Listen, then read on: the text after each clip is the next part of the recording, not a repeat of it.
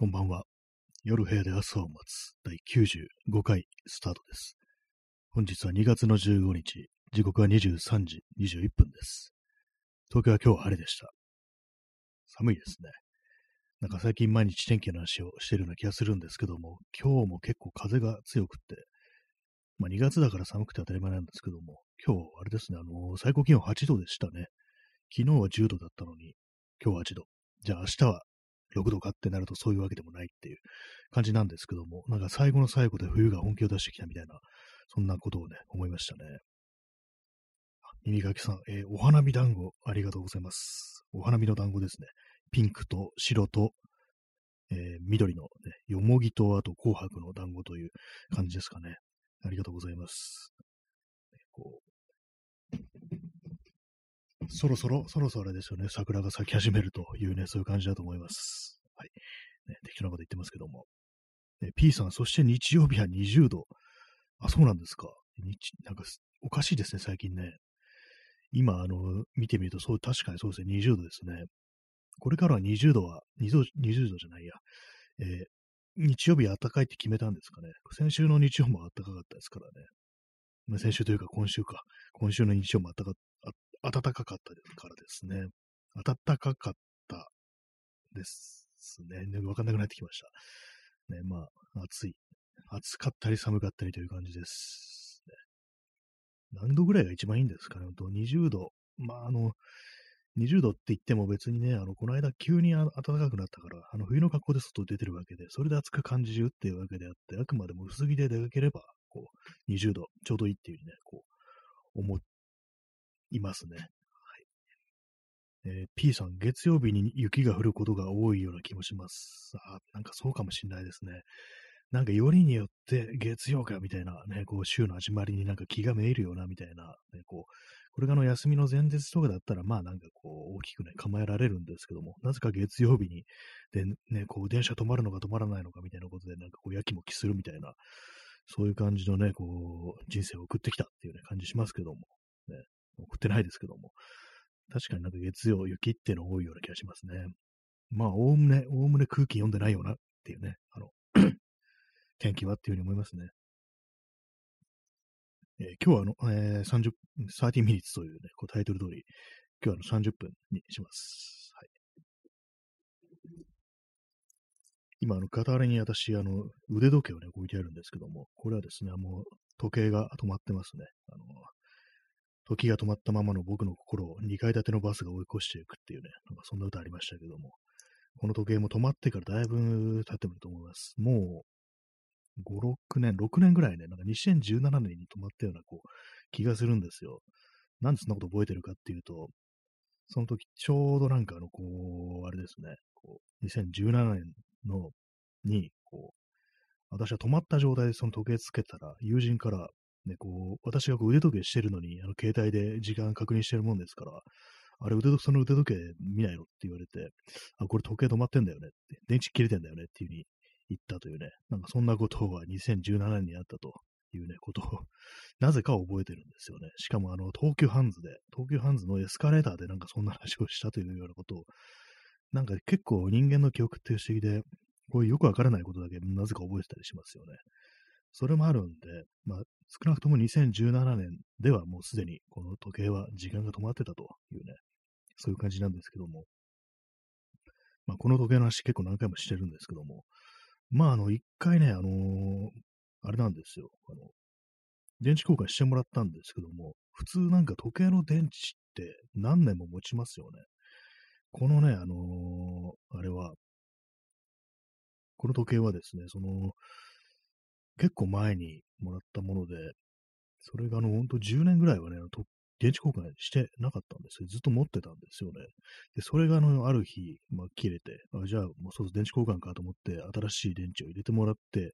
そしたら1年ぐらいで、1年半かななんかそんくらいであの電池切れになっちゃって、あれ？と思って、なんかあの時計や、なんかまさか使いかけの電池を入れたんじゃないだろうな、みたいなことちょっと思ったんですけども、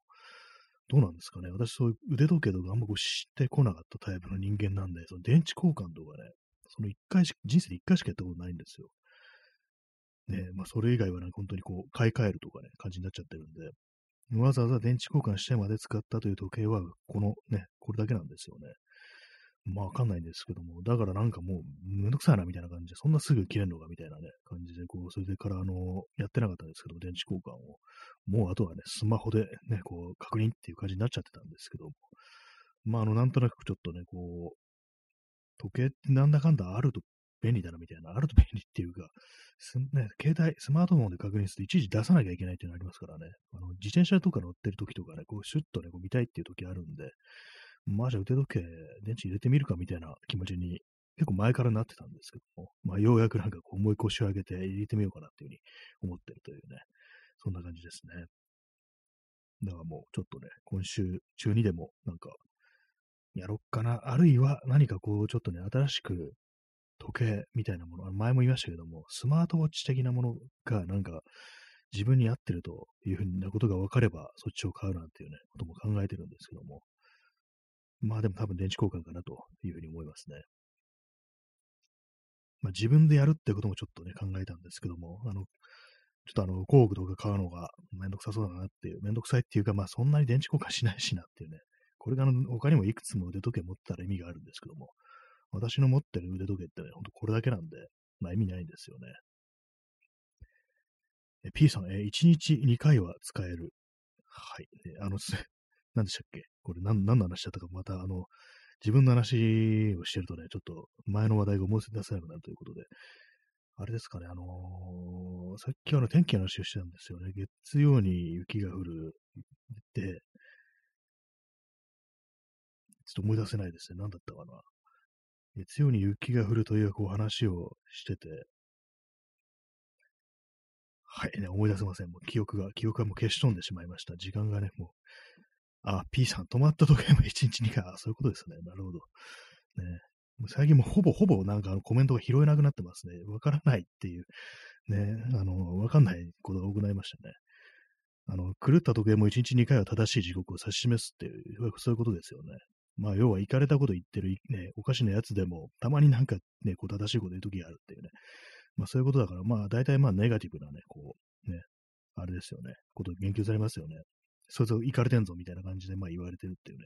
そういうことですよね。まあ、たまにあの、玉神敏夫とかがまともなこと言うときみたいなもんですよね、要は。まあ、わかりづらいね、こう、例えかもしれないですけども。はい、ね、時計の話でした。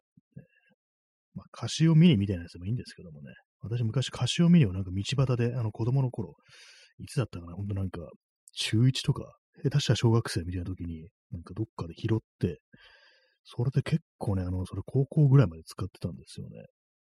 電池交換とかしないで。割とお気に入りだったんですけども、なんかそのうちどっか行っちゃって見つからないですね。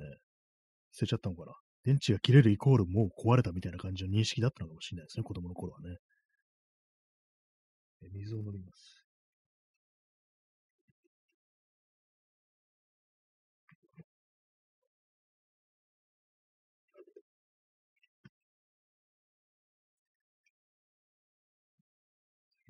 寒いですね。なんか昨日、今日と妙に寒くて風が強いっていうのはあると思うんですけども、部屋にいてもなんかどんどんどんどんこう、手が冷たくなってくるっていうね、やつがあるんですよね。なんだろう、これはちょっとなんか、まあ、今ね、あの、実は風呂に入っ、すでに風呂に入った状態で、こう、あれなんですよ。お送りしてるんですけども、やっぱりね、こう、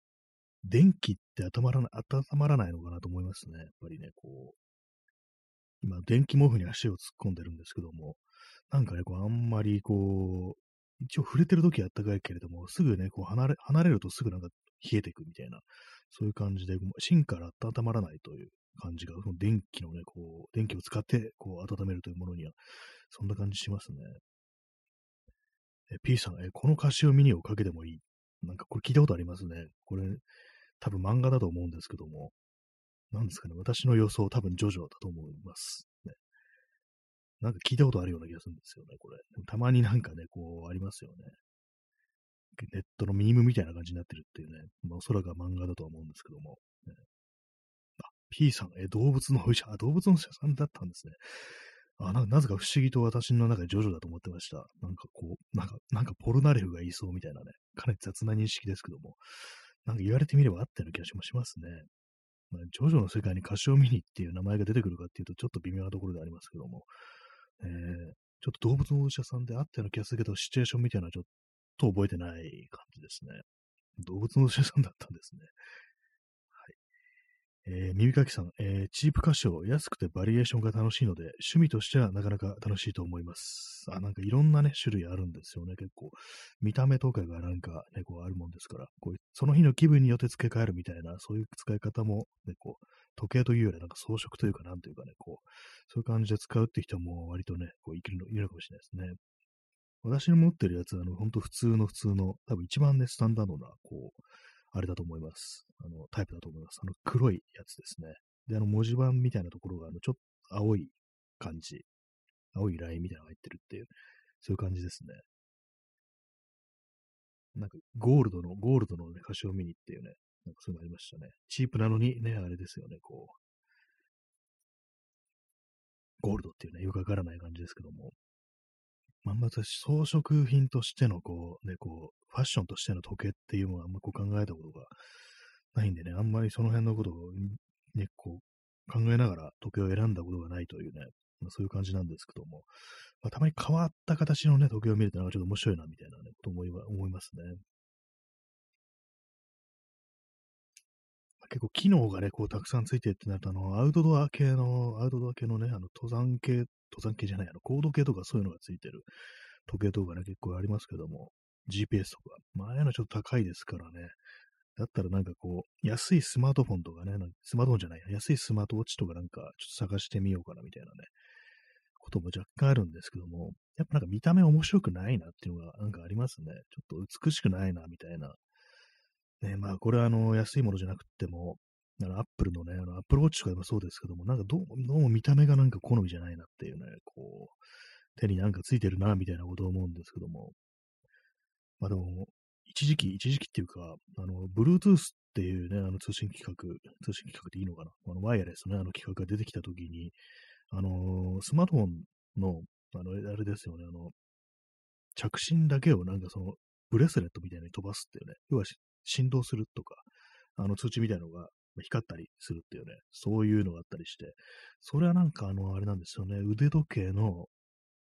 あの、金属のね、こう、リストバンドみたいなね、感じで、ちょっとなんか面白かったような気がするんですけども、買おっかなぐらいのね、ことを思った時あったんですけども、いや、でもなんかね、そんな多分ね、こうつけてたりしたら、あの着信来るたびに振動がね、手首振動して、すっごいね、こう、イラつくっていうね、ことがなんか結構ね、予想できたんで買わなかったんですけども。まあね、通知、通知というよりはね、なんかこう、あれですよね。なんか、いろんな機能みたいのがね、こう、あるといいななんていうふうにね、思うんですけども。まあ、それ何なのかっていうとね、まあ、大体あれですよね、あのー、それこそ心拍数だとか、やっぱりフィットネス系のなんかね、そういうセンサーみたいなのが大体ね、こう、あると思うんですけども、まあ、冷静に考えてみると必要ないよなっていうような気がしますね。そんなね、こう毎日毎日走ってますって人だったらね、いるのかもしれないですけどもね。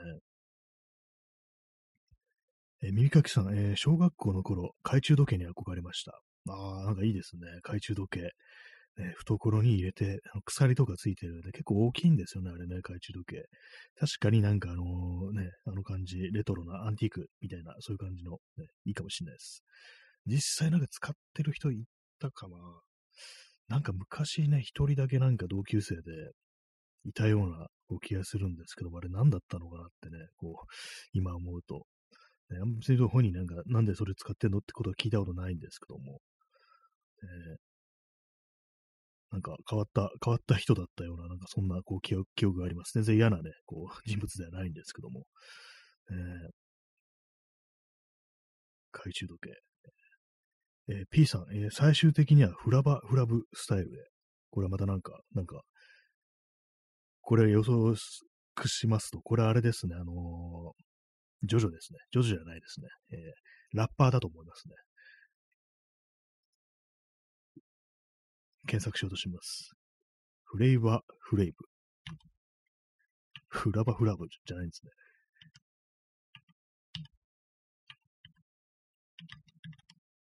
フレイバーフレイブ。しかし、いろんなことを知ってますね、本当に。なんか日本語のあれが出てこないですね。あれ、フレイバー、あ、本当にラッパーですね。いや、今、よく見ないであのラッパーって言っちゃいましたけども、見た目から、ウィリアム・ジョナサン・ドレイトン・ジュニアですね。っていうのはよくわかんないですけども。えー、ジャンル、ヒップホップって書いてあるからラッパーみたいですね。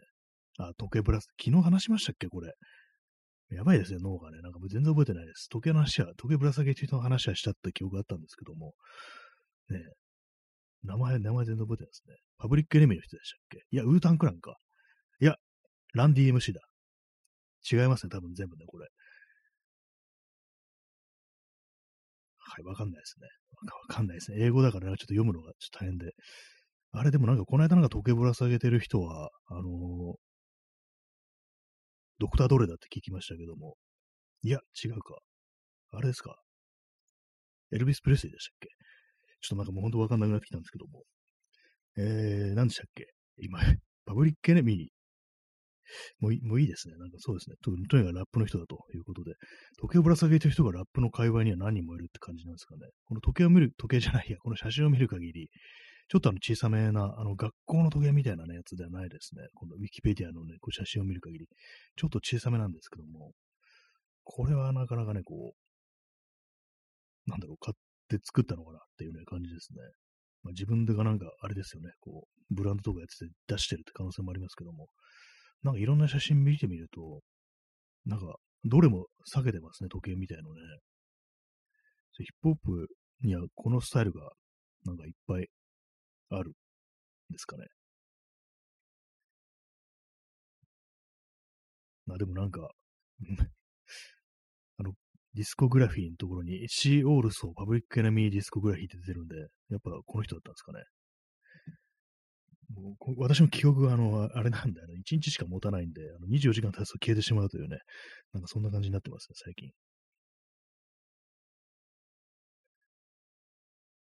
この間ね、亡くなったのは、あのー、出てこないですね。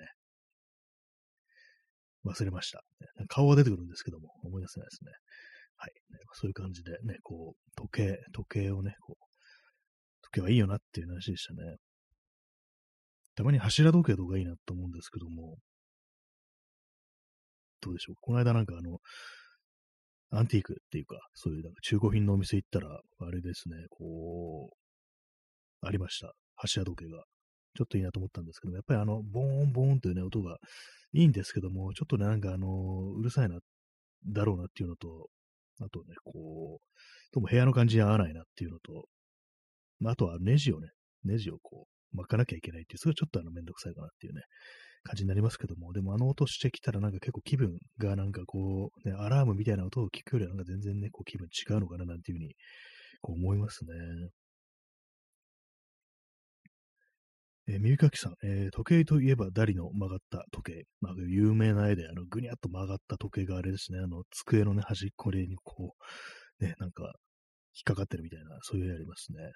曲がってましたね、ダリ。ダリって結構あのー、なんていうんですかね、かすごくエキセントリックなこうイメージがあって、私のね、こう記憶では、なんかね、あの、ジョン・レノンが絵を描いて、古典みたいなのをこうやったと。まあ、その古典というか、なんか多分、陽子さんとね、こう二人でなんかその、展覧会みたいなのやったっていうのが、なんか昔あったらしいんですけども、私がなんかなんかで見たこう映像で、そこにね、こうダリがなんかこう、やってきて、見に来て、で、なんか知んないんですけども、あの、すっごい怒ってる風に見えるっていうか、なんかこう、すごい剣幕でなんか手を振り、乱してというか、なんていうか、ね、なんか、なんかこう怒ってんのかなみたいなっていうね、音声がないんでわかんないんですけども、なんか気に食わなかったのかなみたいなね、なんかそういう、ダリってそういう風に怒ったりするんだみたいな、ちょっと意外なね、こう、ことをね、思ったんですけども、実際どうだったんでしょうか？もう全然なんかこう、ね、私の動いてる、ね、私の見た動いてる、ね、ダリっていうのはね、なんかその映像だけなんですよね。まあ、有名な画家ですけども、意外となんかこうどういう人物かっていうと知らなかったりね、こうしますね。いつぐらいに亡くなったのかも覚えて、ね、覚えてないというか知らないんですけども、ただなんかね、こう、で、こう聞いたのは、非常になんかあの、パートナーの存在がね、こう、その人生において大きかったという人で、そのね、パートナーの方が先に亡くなってからはなんか割となんかしょぼんとなくなっちゃったみたいなね、こう、話を聞いたことがありますね。なんかすごくね、元気そうな感じのね、そういう風に見えるんですけども。ね、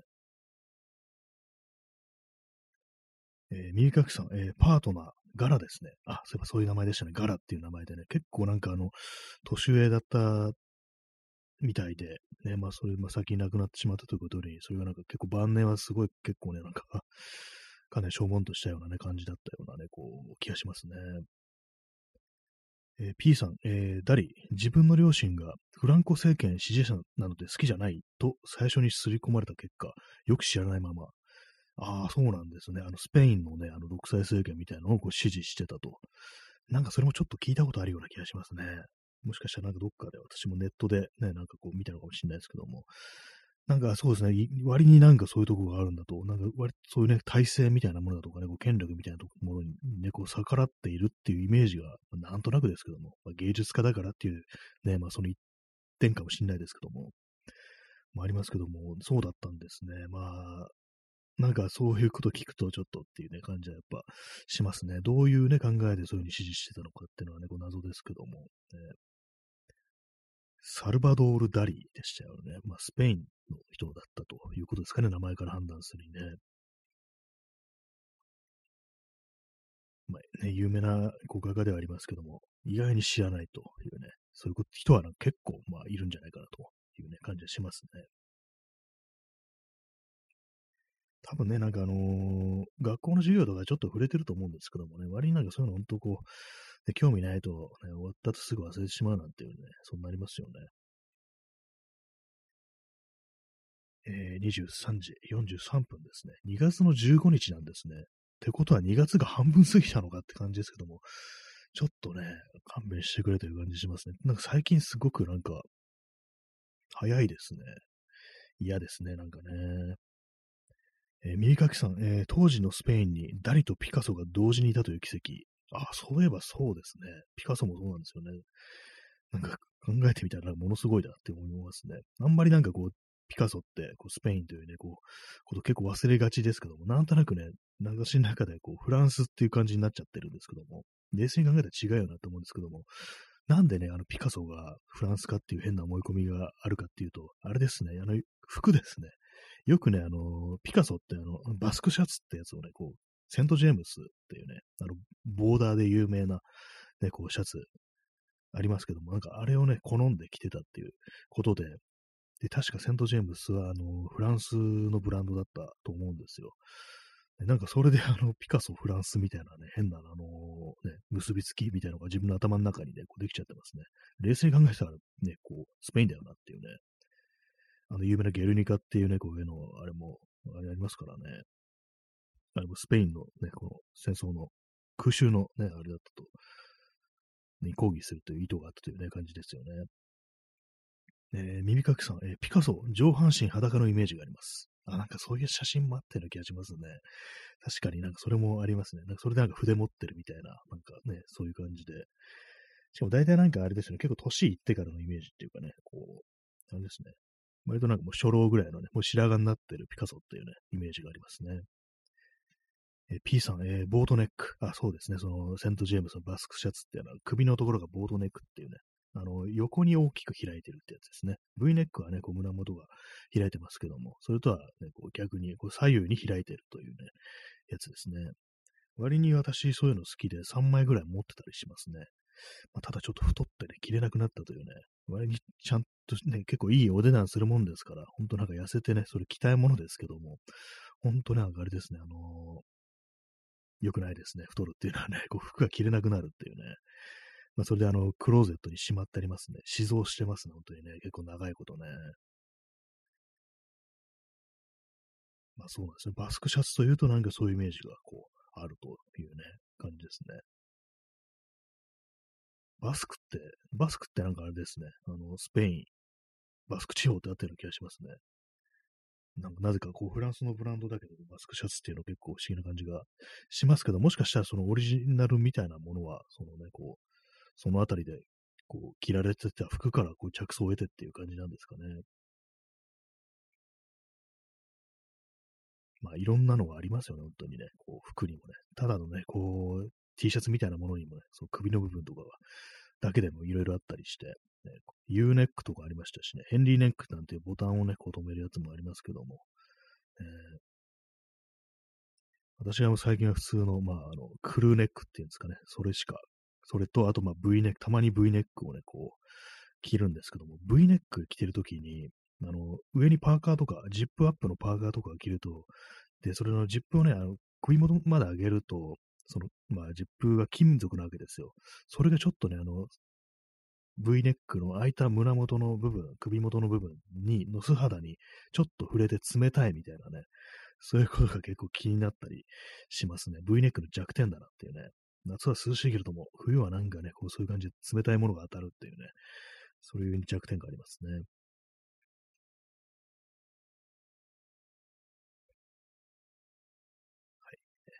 そんなんか、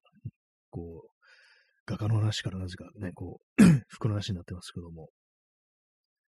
時計、時計、ダリ、ね、スペイン、こう、バスクシャツ、ピカソ、バスクシャツっていうね、なんかな 謎のなんか連想みたいな感じで今日はね、こう、いろいろ喋ってますけども、えー、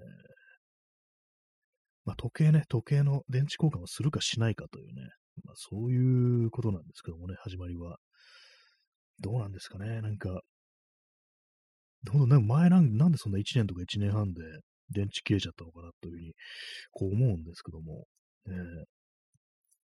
まあ、耳かきさん、さあ盛り上がってまいりました。そうですね、時計の話で盛り上がっていきましょうっていうね、そ何でもない話で盛り上がっていきましょうっていう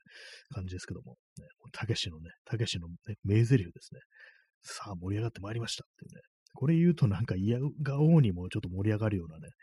ところありますね。まあ、言霊とは言えて妙ですけども、本当なんかね、そういうことを言っていけば、なんかちょっと気分上がるのかなっていうね、ことありますから、まあ、言葉だけでもね、そういう感じでどんどんどんどん盛り上げていこうかななんていうふうにね、思ったりしますね。まあ、結構その時計のね、電池交換をしてもらったお店、ね、こう、たまに前を通るんですけども、そのね、通りのまあ、それは 言いませんけども、なんていうお店か言いませんけれども、ね多分まだあると思うんですけども、何だったのかなっていうね、結構ね、なんか年配のおじいさんみたいなね、こう、人にこう、変えてもらったというのがあるんですけども、ね、かなり前なんでね、こう、まだ存命だろうかっていうぐらいのね、前ですね。10年ぐらい前なのかな。えー、P さん、えー、気持ち一つで、あ、そうですね、気持ち一つで最高の夜になるんだぞって、これあの、ね、ジェームス・ペルーシ、あれ、ジョン・ベルシーでしたっけ？あの、兄弟だからどっちかわかんなくなるっていうね。あの、アニマルハウスって結構有名なコメディ映画の中のセリフですね。それであの、こう、気持ち一つで最高の夜になるんだぞっていうふうにね、こういうシーンがあるんですけども、まあ、確かにその通りだなという感じね、ありますよね。前に私ね、あの、こう、お酒を飲むときに、ね、こう、ちょっとね、あの、普通に飲んでても面白くないから、無理やりなんか、無理やりって言ったらあれですけども、ちょっと、ね、あの、なんでもね、こう、そういうふうに気分、自分から開けていくってことも重要じゃないかと思って、で、なんかね、結構ね、その飲んでる最中も、割となんか、こう、ああでもね、こうでもね、とって、普段にいつになく結構ハイテンションな感じってものをね、こうやってみたんですけども、で、そしたらなんか実際なんかちょっと気分良か良くなったっていうか、なんか悪くないなみたいな感じのこと思ったんですけども、なんか帰ったら、次の日とかね、その一緒に飲んだね、こう、人から電話かかってきて、なんか昨日だいぶ森、ね、なんかあの、いつもと様子違ったけど、なんか大丈夫だったみたいな感じで、もう私がなんか今度なんか泥酔してるっていう風に思われて、あ、そう、そういう風になるんだみたいなね、感じのことを思って、いや、大丈夫だったけど、あの、まあ、普通にあの、昨日はあの、まあ、いい感じに酔ってたんじゃないかなというふうに、